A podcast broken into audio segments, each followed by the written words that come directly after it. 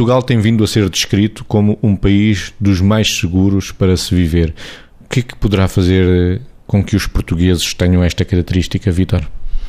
Eu acho que se, se olharmos uh, culturalmente, eu acho que pode ser arriscado dizer isto, mas acho que o facto de termos uma história que tem coisas boas e coisas más, tem coisas intensas e também com certeza que fizemos disparates, como fizemos coisas boas, altruístas e solidárias ao longo de todo um percurso de história que criou raízes, que calibrou muito bem aquilo que são as coisas mais, mais na minha opinião, mais intensas, mais impulsivas, se quiser, com aquilo que é as coisas mais pensadas, refletidas e com afetos pelo meio. Eu acho que nesse sentido Portugal não deixa de ser um país de afetos. Passe, parece que agora estaria muito na moda, mas eu acho que me faz sentido que, e não é só de agora, acho que Portugal tem esta envolvência, uh, tem esta envolvência uh, relacional. Também temos coisas intempestivas, com certeza, mas também temos coisas açucaradas e uh, conseguimos distinguir, na minha opinião, mesmo que durante muito tempo tivéssemos em, num processo ditatorial, é certo que a nossa história não começou com as coisas ditatoriais. A nossa história vem lá atrás.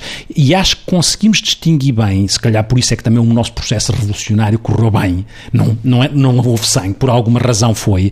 Porque eu acho que conseguimos eh, distinguir bem entre o que é securitário e o que é que é securizante.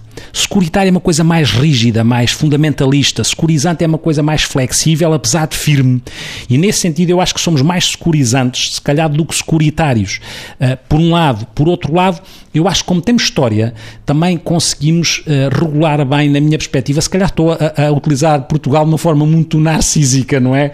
Mas se calhar é porque gosto de Portugal. Mas, mas também somos. O seu desafio neste momento é de uma sociedade, de uma sociedade civilizada. Eu acho que uma sociedade civilizada, se ler bem a história que tem, tem mais probabilidade de ser civilizada. Se não tiver história, ou se ler mal a história que tem, é uma sociedade que corre o risco de ser mais primitiva e exponenciar muitos fundamentalismos. Acho que uh, somos capazes de ser mais civilizados do que primitivos. Margarida, Portugal tem uma personalidade simpática?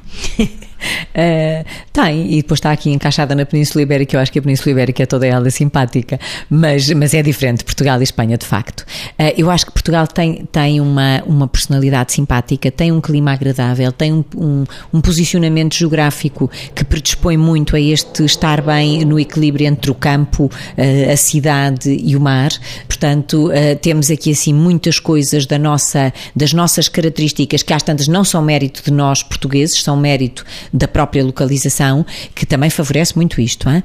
Por outro lado, evidentemente que quando nós olhamos para as reações dos portugueses, nós não somos tão uh, impulsivos. Quer dizer, evidentemente que estamos sempre a dizer que não se podem fazer generalizações, ou seja, uh, no fundo, os portugueses não são todos iguais, não há duas pessoas iguais sequer.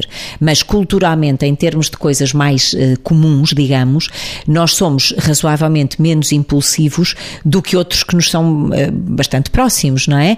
E, portanto, a nossa reação natural é uma reação apaziguadora, exceto em alguns domínios concretos, mas de uma forma geral temos uma reação apaziguadora e um gosto por perpetuar esta imagem que vamos criando, que é muito confortável, até para coisas que contribuem para um aspecto que nós não costumamos de facto comentar, não é a nossa área, mas, por exemplo, para o turismo, que tem um imenso impacto no, eh, naquilo que é o bem-estar de Portugal eh, pelas fontes que vai eh, enriquecendo e que nos permite ir tirando partido delas turismo interno e turismo externo. Isto prova que somos seres sistémicos. Idealmente há coisas de ambiente. Nós temos as quatro estações ainda e, portanto, também temos quatro estações internas. E isto, não, isto naquilo que são os nossos humores, com certeza que tem impacto, porque há uma relação entre a plasticidade do nosso cérebro e dos nossos aspectos psicológicos na interação com aquilo que é a cultura e o registro sociocultural, sem dúvida.